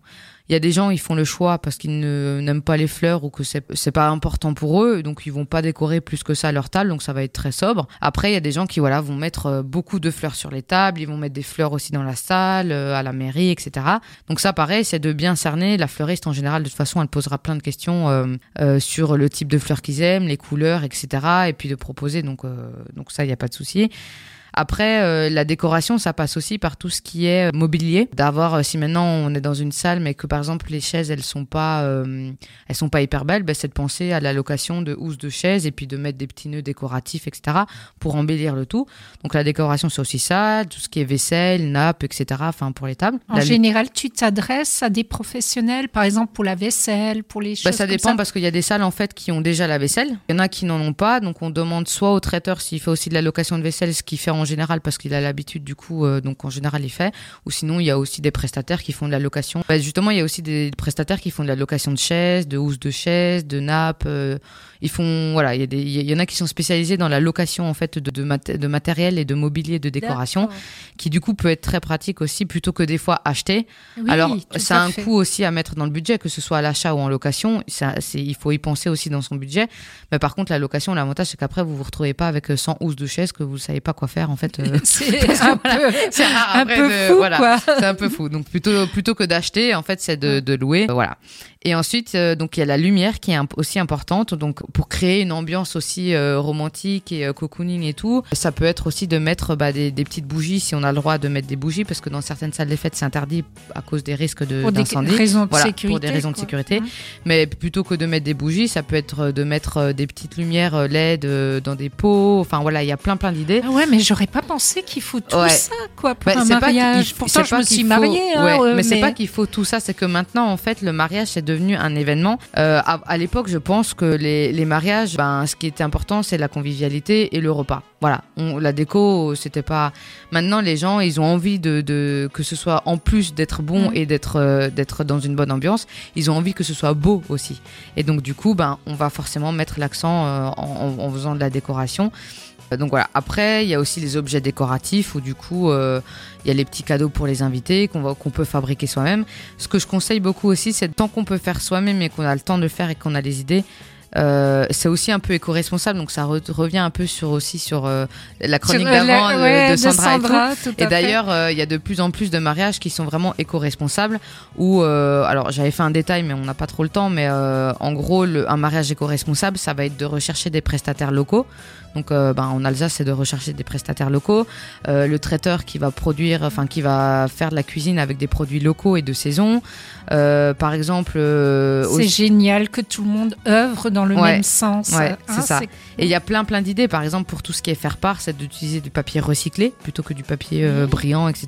Donc c'est d'utiliser du papier recyclé. Pourquoi pas utiliser un transport en commun plutôt que pour aller à la au lieu de réception plutôt que d'avoir 50 voitures qui circulent. euh, voilà. Ça peut être aussi et, et aussi du coup par rapport à la décoration, c'est de faire les choses soi-même et se rendre compte en fait que dans notre quotidien, on utilise plein plein de choses qu'on a tendance à jeter, mais qu'en fait on peut récupérer. Par exemple, les pots de yaourt, euh, les petits pots de yaourt euh, en verre qu'on utilise, qu'on a tendance à jeter, ben moi je sais que je les garde et je peux en faire euh, bah, ou des bougies, ouais. euh, ou dedans mettre du thé qu'on va offrir en cadeau des invités. Il y a plein plein d'idées en fait comme ça, euh, Mm. ou des bocaux plus grands en fait qu'on va utiliser comme vase plutôt que d'acheter des vases, euh, de récupérer en fait ce qu'on utilise au quotidien. Pour moi, c'est important parce que ça permet en fait d'éviter d'acheter pour euh, donc financièrement on fait aussi des économies et en plus euh, ça permet aussi de s'éclater et puis d'avoir des idées. donc voilà de créer soi-même. de créer aussi, soi-même. hein. Alors, il y Mm. en a, ils ont pas le temps ou ils ont, ou ils ont pas du tout envie. Mm. Donc, c'est aussi pour ça que je propose mes services parce que moi, c'est clairement un truc dans lequel je m'éclate parce que moi, j'adore faire ça. Euh, là, actuellement, je suis en train de faire des petits, euh, des petits cadeaux pour les invités. C'est un peu avant. de l'art plastique. euh, Ouais, c'est un peu, euh, c'est loisir voilà. créatif. Et donc après, c'est toujours de rester en, en lien avec euh, là le mariage de décembre, par exemple. Le, le thème c'est super héros. Donc c'est tout ce qui est Avengers, Batman, Superman, etc. Donc c'est un peu, ça sort de l'ordinaire parce que, enfin moi personnellement, c'est le premier mariage que je fais comme ça. Et au départ, Premier j'ai- mariage sur un- autour d'un mariage de super-héros, quoi. C'est ça, Ouais, hein? mais du coup, il y a plein. pas enfin, mal, je vais pas tout divulguer à l'antenne parce que le mariage, voilà, des fois que les Oui, privé, chroniqueurs, quoi. euh, ouais. Mais, mais en tout cas, En tout cas, il y aura, j'imagine, Batman, Superman et compagnie. Ouais, il y a, il y a plein plein de choses à faire et en fait c'est vraiment super. Et puis euh, euh, la mariée, euh, les fleurs, ça les intéressait pas trop. Par contre, ils ont fait des fleurs mais en papier avec des, des, des récupérer des BD euh, de, de de manga, etc. Enfin, et en fait on se rend compte que bah, quel que soit le thème, il y a énormément de choses à faire et franchement c'est l'éclate quoi. Donc euh, et si j'ai un dernier mot à dire aux mariés, c'est par rapport à la décoration, c'est donc trouver votre fil conducteur parce que c'est important quand même qu'il y ait une certaine harmonie dans la décoration, quel que soit le thème, mais il faut qu'il y ait une harmonie et surtout éclatez-vous quoi. Et euh, laissez place à votre imagination et il y a moyen de faire plein plein de belles choses et euh, C'est vrai que c'est souvent ton mot d'ordre de fin de chronique. Toi, autant Annick, c'est plutôt les citations, autant toi, c'est Ouais. éclatez-vous lors d'un mariage. Voilà. Ben, Chacun son style. ton enthousiasme. faites-vous confiance et faites-vous confiance et éclatez-vous Mm. en fait euh, Mm. voilà. Donc Et puis, si jamais, on peut aussi euh, faire appel à toi, hein, du coup, Exact. si jamais. oui, après, oui. je peux m'occuper. Il y a, il y a des mariés qui me contactent d'ailleurs euh, pour m'occuper uniquement de la décoration, en fait, parce que ils ont ils ont organisé tout le reste, mais la décoration c'est pas leur truc, ou alors ils ont pas le temps, et donc du coup ils me contactent et puis euh, du coup je m'occupe de leur décoration. C'est aussi euh, c'est aussi possible. Voilà. C'est aussi eh oui, une, une, Une- une possibilité. Comment on peut te trouver d'ailleurs si tu souhaites, si, si les gens souhaitent. euh, Alors j'ai une page Facebook Soupçon de magie que qu'on peut retrouver, ou alors j'ai aussi mon site internet euh, www.soupçon2 le chiffre 2 comme le couple magie.com. Donc voilà, ou euh, via internet ou Facebook ou via Bulle de Bonheur. hein, Également la page Facebook, évidemment, page, de Bulle de Bonheur. Merci beaucoup, Manuela, pour cette belle rubrique, donc ta bulle d'amour. C'est ça. on devrait même dire autour de la décoration au sein du mariage. Et puis, tu m'offres une parfaite transition. Merci beaucoup, Manuela, parce que euh, de soupçon de magie à magie, aujourd'hui, il n'y a qu'un pas. Et ce sera le cas avec notre invité, Adrien Wall. Ce sera dans quelques instants, juste après cette pause musicale. À tout de suite dans Bulle de Bonheur.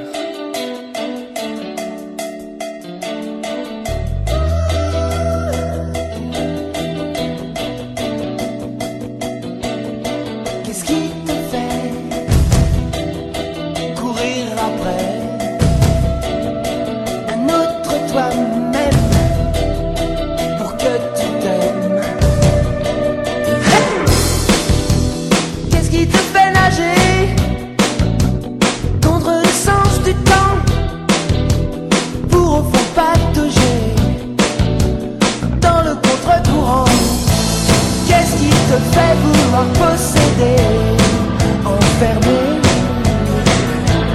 toutes ces images volages dans ta propre cage. C'est juste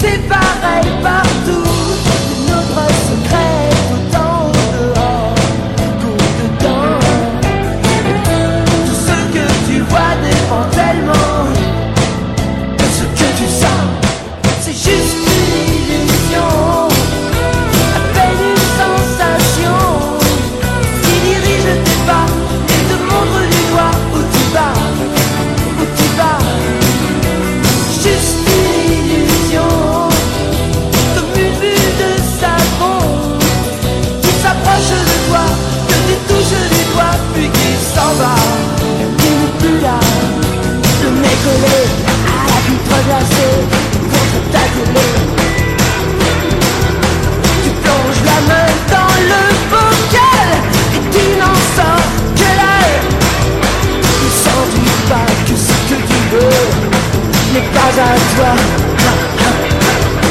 Ce que tu vois, ce que tu tiens,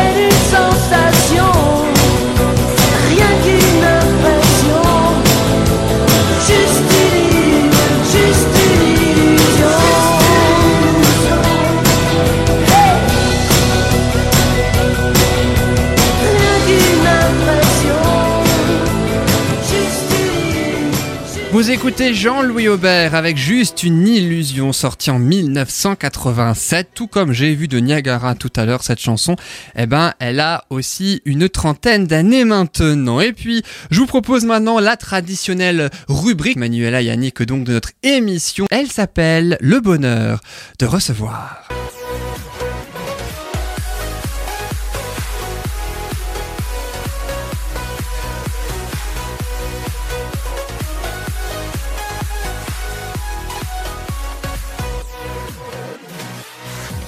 Et notre invité aujourd'hui s'appelle Adrien Weil, magicien. Bonjour Adrien Weil. Bonjour Yann. Merci beaucoup d'être avec nous dans Bulle de Bonheur pour parler un petit peu donc de euh, tout votre parcours autour de la magie. Donc vous avez 27 ans, beaucoup de records aussi à votre actif. D'ailleurs, on va euh, en parler dans quelques instants. Mais juste avant, je propose, elles ont peut-être oublié Annick et Manuela, les deux traditionnelles questions Ah d'entrée. jamais. Ah, certainement pas. de, euh, Ah oui, les deux traditionnelles questions. Je rappelle quand même brièvement euh, le principe. Deux questions que je vais vous poser à vous. Il y a trois possibilités de réponse. Saurez-vous trouver la seule bonne réponse J'espère, hein, parce que sinon je vais me faire. euh, Ah bon, pourquoi Bah parce que je le connais Adrien, donc j'espère Ah ouais. que je sais répondre aux questions. J'écoute, Ah. j'écoute. Ah mais c'est- c'est ça le plus marrant, c'est quand les chroniqueurs connaissent les invités, c'est là où ils ont pas le droit à l'erreur, c'est plus rigolo. Ouais. Ah, moi, je vous propose la première question. La voici, à quel âge notre invité Adrien Wild a-t-il découvert la magie Est-ce qu'il a découvert la magie à 8 ans? Est-ce qu'il a découvert à 12 ans? Est-ce qu'il l'a découvert à 15 ans? Je vois que Manuel a réfléchi, là, Moi- non, non, moi, je dirais dis ciel. huit. Ouais, 8 parce que. 8 ans pour euh, toi Annick et toi Manuela? 8 ans aussi. 8 ans également? très Il tôt. commence euh, petit en général. Ah bah 12 ans c'est petit aussi Ce Annick. genre de passion. Ouais, mais moins petit ouais. que 8 ans. Bah par définition oui Alors Adrien Wild, quelle est la bonne réponse Tout Là, juste, hein, ça commence bien. Waouh. Bravo Et moi, je le connais pas. hein. Manuela, tu as un point. Attention. Merci. Alors, juste avant de passer à la deuxième question, racontez-nous un petit peu comment la magie est venue donc à 8 ans. À 8 ans. Alors en fait, euh, j'étais chez, chez mon père et il m'a envoyé euh, le samedi matin chercher le journal chez, euh, chez le marchand de journaux et il m'a laissé euh, quelques petites pièces en plus pour me m'offrir ce que j'avais envie de, de, de, de m'acheter euh, tout simplement. C'était euh, le- la commission pour aller chercher, euh, pour faire la petite course. Et euh, je suis arrivé dans, chez le marchand de journaux et je suis tombé face à un fascicule euh, des éditions euh, voilà, qui, qui présentait euh, l'art de la magie.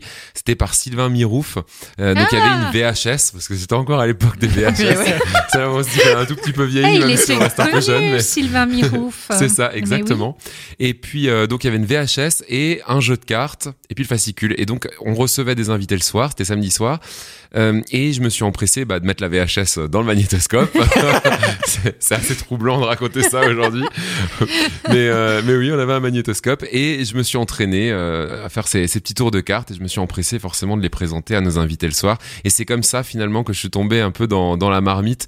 Euh, j'ai euh, j'ai découvert que je prenais du plaisir non seulement à épater à la galerie, mais surtout que les gens prenaient du plaisir à, à, à être, à être Mm. divertis par, par mes tours de Allez. magie. Et en fait, vraiment, le, la passion est née à, à ce moment-là, je pense. Et vous êtes vraiment tombé dans la marmite de la magie quand vous étiez petit, hein, c'est Ouais. le cas de le dire à 8 ans.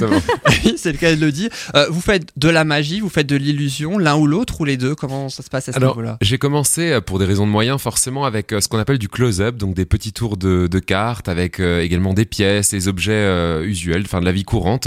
Euh, ça s'appelle le close-up, donc c'est de la micro-magie assez rapprochée ou de la magie de table.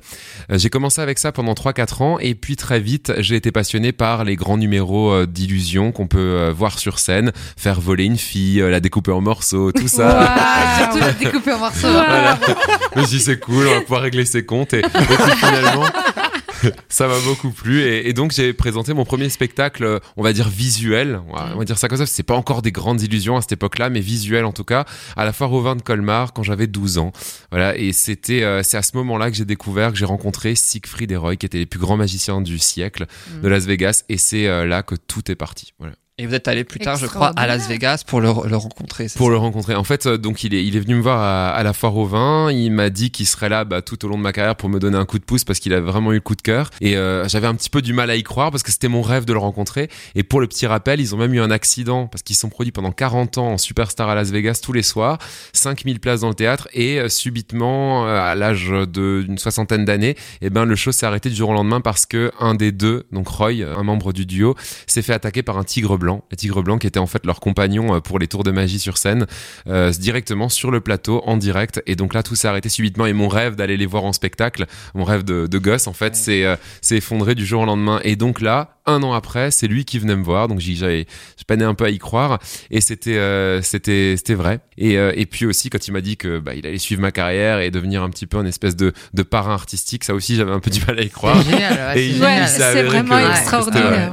ouais. C'est une très très belle histoire hein, aussi, Mm. puisqu'il y a eu beaucoup de chemin qui euh, s'est fait depuis vos huit ans. euh, donc, et puis d'ailleurs, la deuxième question retrace un petit peu, euh, quel- alors quelques-uns, hein, comme dit, euh, de vos chemins. Ça, c'est pour Annick et Manuela. Manuela, attention, faut que tu aies la bonne réponse à cette question. Merci de me foutre la pression. Je rappelle Yann, la pression que tu as sur tes épaules. Quelle affirmation concernant Adrien Wilde est fausse? Affirmation numéro 1. Il a participé au plus grand cabaret du monde, Patrick Sébastien sur France 2. Affirmation numéro 2. Il a été consultant pour le parc Astérix. Affirmation numéro 3. Il a été illusionniste dans des revues du musical Le Paradis des Sources, qui est à Soulsmat.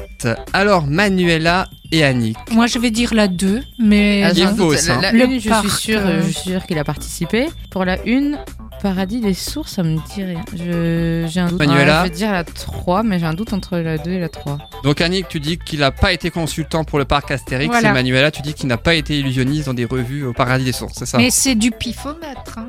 Toi, oui, mais pas Manuela. Ah ouais. Bah, en fait, je connais un petit peu le paradis des sources et il me semble pas l'avoir. Enfin, après, j'y vais pas euh, tous les jours, mais euh, il me semble. Je sais pas. Je, je le laisse répondre. Alors, on va voir, puisque là, il y a débat entre Annick et Manuela. Adrien Wall, laquelle est fausse? Alors Alors, le plus grand cabaret du monde, c'est vrai. Le paradis des sources, j'ai présenté 400 spectacles. C'est un peu beaucoup quand même. il y était quand même, ouais.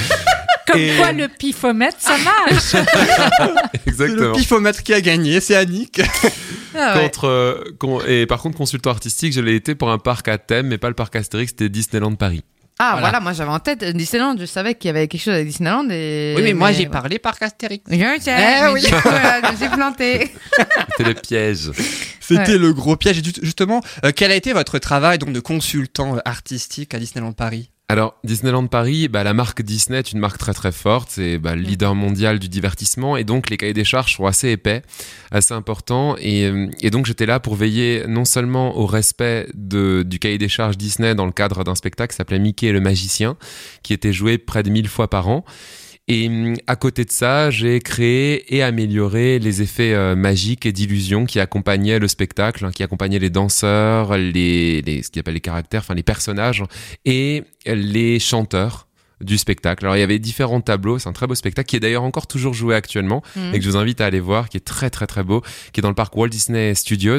Et euh, donc il y a différents tableaux, un tableau sur la Reine des Neiges, un tableau sur Cendrillon, un tableau euh, sur euh, avec Rafiki sur le Roi Lion, euh, qui est vraiment magnifique, et sur le génie d'Aladin. Donc on, on- on traverse comme ça les, les plus beaux, les plus gros succès de Disney au cours d'un spectacle de 30 minutes. Ouais, C'est un chanteur. c'est ça, Ouais, c'est exactement, vraiment vraiment. Ça fait rêver, c'est le but en même Ouais. temps hein, de Disneyland Paris. C'est le but aussi de votre profession d'ailleurs. Oui. magie, ouais, ça fait. Ah oui, la magie quand même. Et puis, euh, vous avez été euh, donc au paradis des sources pendant quelques 400 représentations, n'est-ce pas, Manuel Ça fait deux ans quand même. hein quel, quel souvenir vous gardez de- du paradis des sources? Euh, j'en- garde un bon souvenir parce que je n'avais que 19 ans quand tout a commencé. D'accord. Et je, je crois d'ailleurs, enfin j'ai lu en tout cas en préparant cette émission, mais euh, peut-être que je me trompe, que vous étiez l'un des plus jeunes magiciens au monde, si ce n'est pas le plus jeune magicien au monde, qui euh, a- participe ainsi à une revue de musical. C'est bien à ça une revue musicale aussi grosse. Si Oui, grosse, aussi hein, grosse, comme oui. le paradis des sourds dessus. Classe. Ouais, quand même. On n'a pas n'importe qui hein, dans cette Ouais, émission aujourd'hui.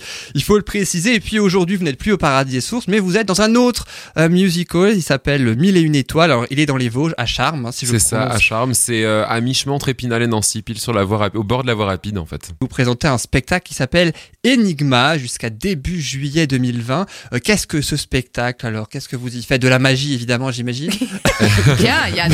Bravo. T'as vu, je suis. hein. Extraordinaire. T'es perspicace T'as aujourd'hui. trouvé ça tout seul Ouais, t'as vu, c'est miraculeux, Annick. C'est des bons, hein. Gabriel. Alors, ce spectacle, qu'est-ce qu'il contient, évidemment? Qu'est-ce que vous proposez? C'était j'ai- évidemment le sens de ma question. J'ai eu la chance de, pouvoir le créer. Euh, la direction m'a donné euh, carte blanche vraiment pour créer le spectacle et le mettre en scène. Et donc j'ai vraiment, euh, j'ai utilisé, fait un espèce de best-of de, ces plus de 10 ans euh, de, carrière. Et donc j'ai fait vraiment le, best-of avec eh bien les, meilleurs numéros, ceux, qui ont le plus plu à nos différents publics. Et j'ai tout regroupé dans un seul et même spectacle. Et alors en fait, la thématique du spectacle, pourquoi Enigma?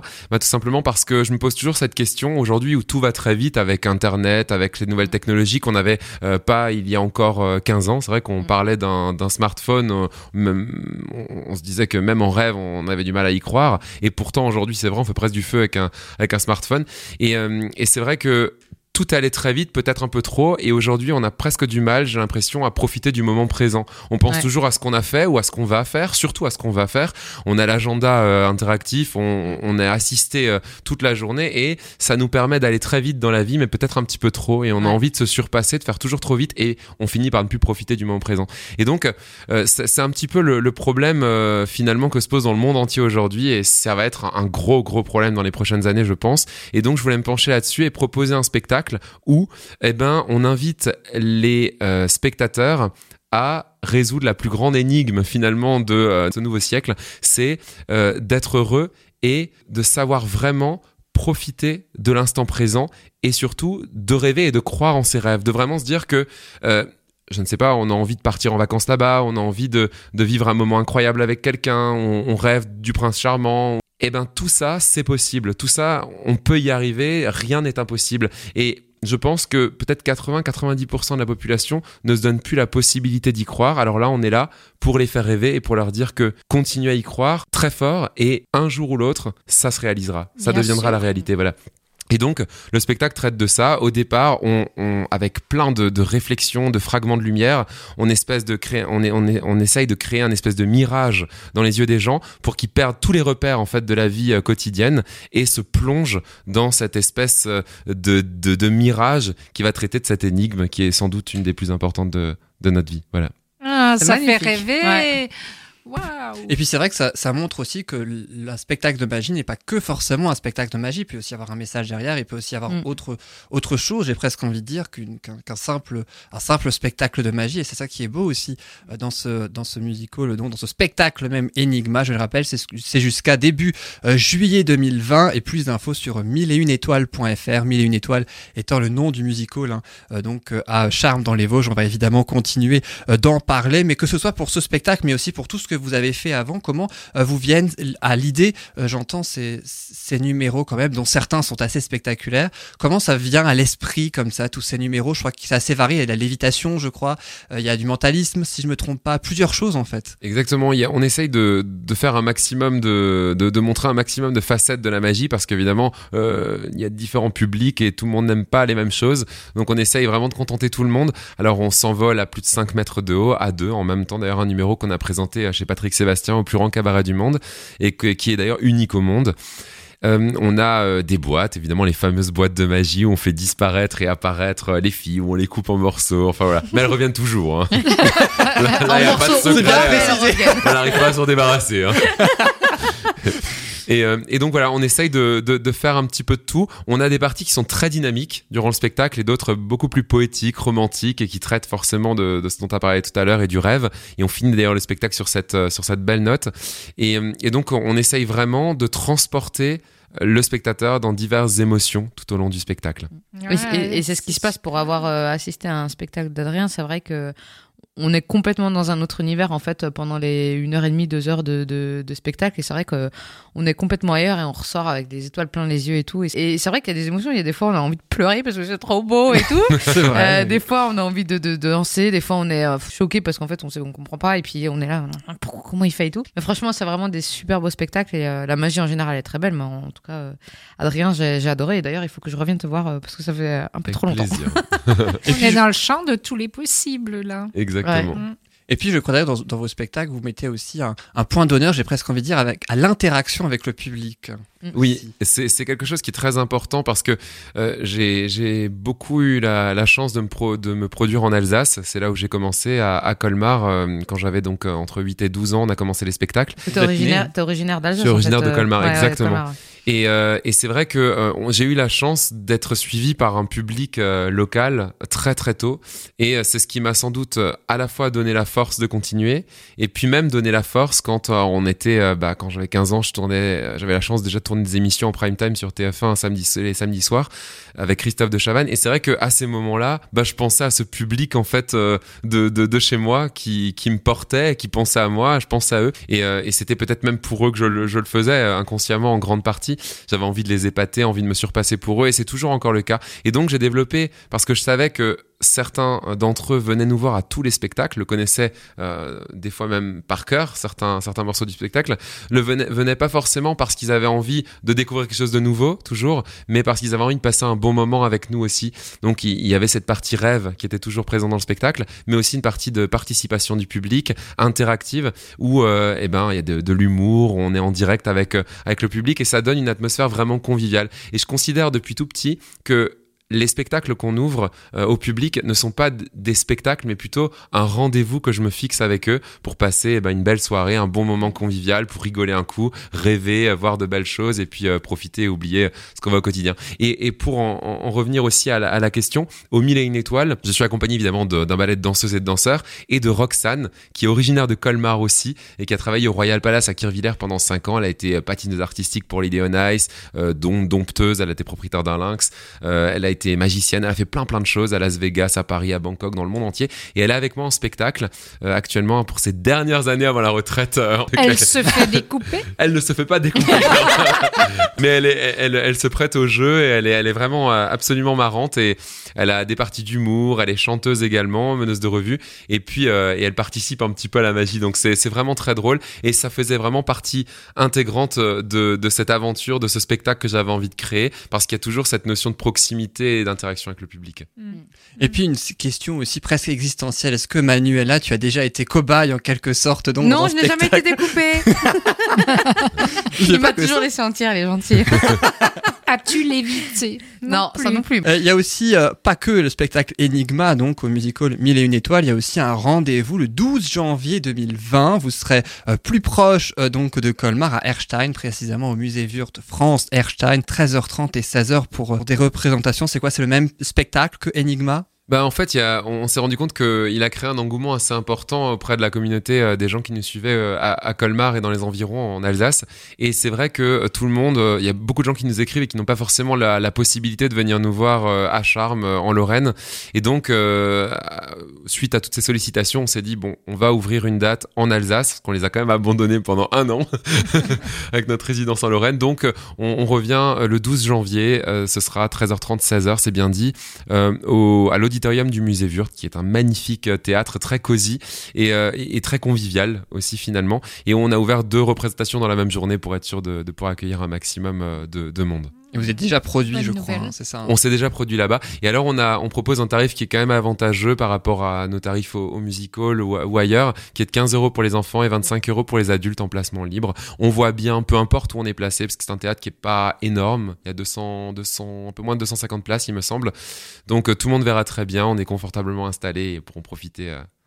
Euh, Bah Ah oui, et puis il faut venir. En tout cas, c'est le 12 janvier 2020 au musée Wurt France à Erstein. c'est ça. Euh, donc Et deux les représentations exactement. Les réservations sont en ligne sur le site du musée Wurt. du musée. Et ou alors en, en- les appelant tout simplement. euh, Et puis euh, aussi, vous l'avez dit, vous avez fait pas mal d'émissions, aussi Incroyable Talent, je crois, sur M6, ou La France, Incroyable Talent, je sais jamais. Ça s'appelait encore Incroyable Talent. C'était Ah ouais, les dernières années après, a changé de nom. Oui, parce que c'est la 14e saison, je crois, cette C'est année. ça, exactement. Donc, ça dure encore. Oui. Et puis aussi le plus grand cabaret du monde, donc de Patrick Sébastien. Euh, quel souvenir, là aussi, vous gardez de toutes ces émissions, de tous ces passages, et vous en avez fait beaucoup. hein. Je, je garde toujours de, de bons souvenirs. C'est c'est un exercice assez, assez marrant, euh, les, les médias et la télévision.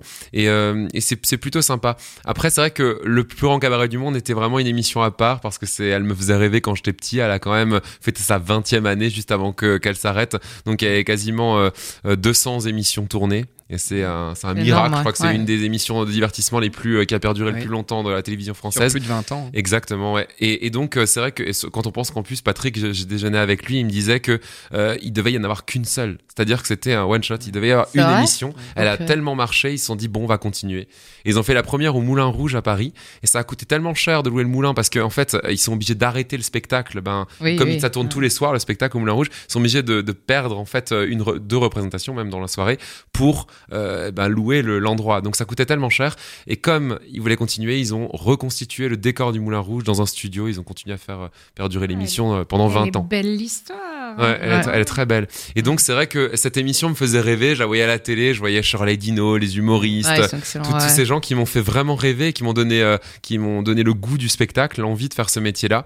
Et, euh, et c'est vrai que au moment où on est dans les coulisses de l'émission et qu'on se dit bon, le prochain c'est moi, on se dit waouh, ouais, maintenant je suis là où tout a commencé en fait. Mm. C'est-à-dire que la boucle est bouclée à ce moment-là. On se dit bah je suis à la place des gens qui me faisaient rêver, qui m'ont donné envie d'y être en fait. Ça doit être impressionnant, ouais, ça doit être assez. euh, Je sais même pas si tu réalises vraiment en fait quand t'es sur. Enfin, Ben en fait, j'avais ouais. peur de pas réaliser. J'avais tellement envie de profiter, de Ouais. d'apprécier mon moment et de, de Ouais. à fond et de le vivre à fond, que j'ai j'ai carrément appréhendé le soir, la veille au soir à l'hôtel, de me dire il faut vraiment que je sois dedans et que que je profite, que je me rende compte de la chance que j'ai et que je profite du moment présent à fond parce que euh, si ça se peut, ça va s'arrêter. En plus, on, il parlait déjà de la fin de l'émission et donc euh, et je me suis dit vraiment profite de ton moment. Et j'avais vraiment cette euh, c- cet a priori de me dire je vais tellement être dans, dans, mon, dans mon job que je vais finalement oublier de, de profiter de, de l'instant présent.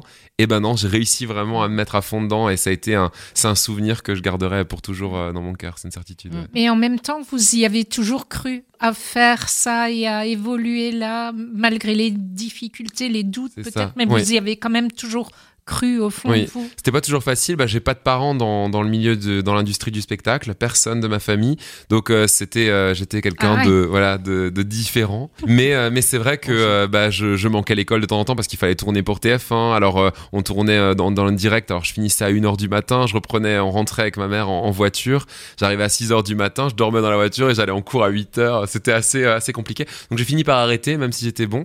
Et, et c'est vrai que que c'était c'était difficile pour mes parents de, de se dire que bon je me lance dans une carrière artistique.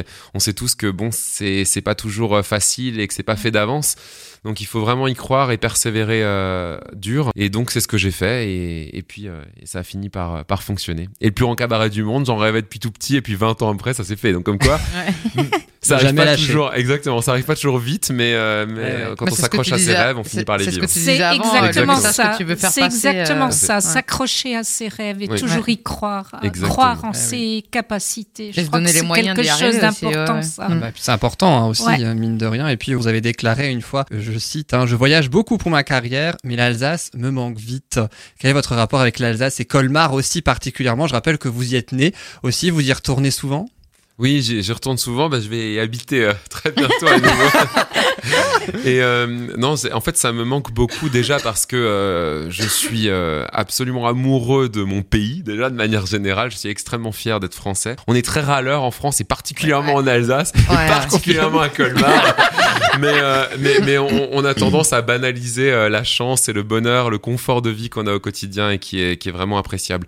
Et puis euh, juste avant donc de euh, terminer déjà oui cette émission, je précise juste que si les colmariens sont vraiment les plus râleurs selon vous, alors c'est officiel, je suis un vrai colmarien. on peut on peut le dire maintenant, vous avez plus de 15 ans de carrière autour de la magie, Adrien Wild. Euh, quel, euh, quel regard portez-vous un petit peu sur ces 15 ans? Je rappelle euh, pour les auditeurs qui nous ont rejoints en cours de route, c'était l'une des questions tout à l'heure, vous avez découvert la magie à 8 ans, vous avez vraiment commencé à 12 ans. Hein. Quel regard vous portez sur toute votre carrière, tout ce qu'il y a eu depuis vos 8 ans même? Et C'est vrai que c'est en fait une carrière artistique a des moments absolument terribles, on peut le dire, des moments très très très difficiles et des moments euh, très très beaux aussi, mais vraiment magnifiques. Et en fait, c'est un petit peu comme les montagnes russes. En fait, pour l'expliquer, quand on n'est pas pour à quelqu'un qui n'est pas forcément dans l'industrie du divertissement, je le compare à des montagnes russes et je lui dis que c'est comme la vie que chacun vit tous les jours, mais en accéléré et puissance 100 000. Quand je regarde maintenant en arrière, je me retourne après 15 ans de carrière, je me retourne, je me dis waouh. Et là, je me dis, effectivement, si on me donnait la possibilité de refaire les choses différemment, je crois que je ne changerais absolument rien parce que euh, on peut pas euh, avoir du bon sans avoir de mauvais et inversement. Et je pense que ça m'a tellement apporté, ça a été le fil conducteur finalement de ma vie jusqu'à maintenant et j'espère que ça continuera euh, jusqu'au bout. Euh, ça m'a tellement apporté de choses incroyables et j'ai tellement vécu des, j'ai fait des rencontres folles que encore aujourd'hui j'ai j'ai du mal à y croire et, et de me dire waouh. Quand j'essaie d'y repenser, en fait, j'ai même pas de mots. Je me dis, c'était, euh, c'était, c'était. Ah, J'avais, voilà. j'avais, j'avais les frissons, les, les poils qui se dressent. Enfin, c'était, c'était incroyable. C'est des moments qui restent à jamais gravés dans la mémoire, dans le cœur. J'ai fait des rencontres incroyables, vécu des choses folles, des très beaux spectacles. C'est, c'est vraiment un, un monde où tout est accéléré et les émotions sont démultipliées. Donc évidemment que c'est incroyable. C'est pas fini d'ailleurs. Et C'est pas fini, je souhaite. plus jeune magicien à 19 ans a intégré une revue de musical hein, de la même envergure que Soulsmat et vous avez aussi été élu 4 ans d'affilée, euh, classé en tout cas dans les 10 meilleurs meilleurs magiciens de France. Et encore, les records seraient presque trop loin à dire tellement qu'il y en a. Votre site internet, c'est www.adrien-wild.com. Et puis deux spectacles, celui au musical 1000 et une étoiles à Charmes dans les Vosges qui s'appelle Enigma. C'est jusqu'à début juillet 2020. Plus d'informations sur le site internet 1001étoiles.fr. Et puis deux représentations aussi à Erstein, au musée Wurt France, à Erstein, le 12 janvier 2020 à 13h30 et à 16h. Et le site internet, c'est www.musée-wurt.fr pour la billetterie et les réservations. Merci beaucoup, Adrien Wall, d'avoir été avec pour nous. l'invitation. De Ah, nous ma- avoir fait rêver. Merci. Ouais, c'est ça, Ouais, pour une fois d'émission. j'allais dire. Ouais, Il y avait exactement. de l'émotion aussi, j'ai eu failli verser une petite larme comme tu parles. C'est mignon. Et puis merci aussi à Manuela et à Annick. On vous retrouvera évidemment dans un mois, euh, toutes les deux, donc avec certainement euh, d'autres personnes. On salue une dernière fois Sandra également, qui a été avec nous euh, donc pendant cette émission. Et puis la semaine prochaine, à vos places, eh bien on retrouvera Stéphane qui nous fait la rubrique informatique et Loris autour des films et des séries télé. Ce sera plus une émission spéciale vie quotidienne. Merci beaucoup en tout cas à tous. Merci aussi d'avoir écouté aussi. aux auditeurs. hein. En tout cas, merci beaucoup d'avoir écouté cette émission. Et puis vous pouvez retrouver le podcast sur soundcloud.com ou la page Facebook également de Bulle de Bonheur. Je vous souhaite une excellente fin de journée, une excellente fin de semaine et je vous dis à la semaine prochaine, même jour, même heure, dans Bulle de Bonheur. Salut Au à tous à tous. Au revoir.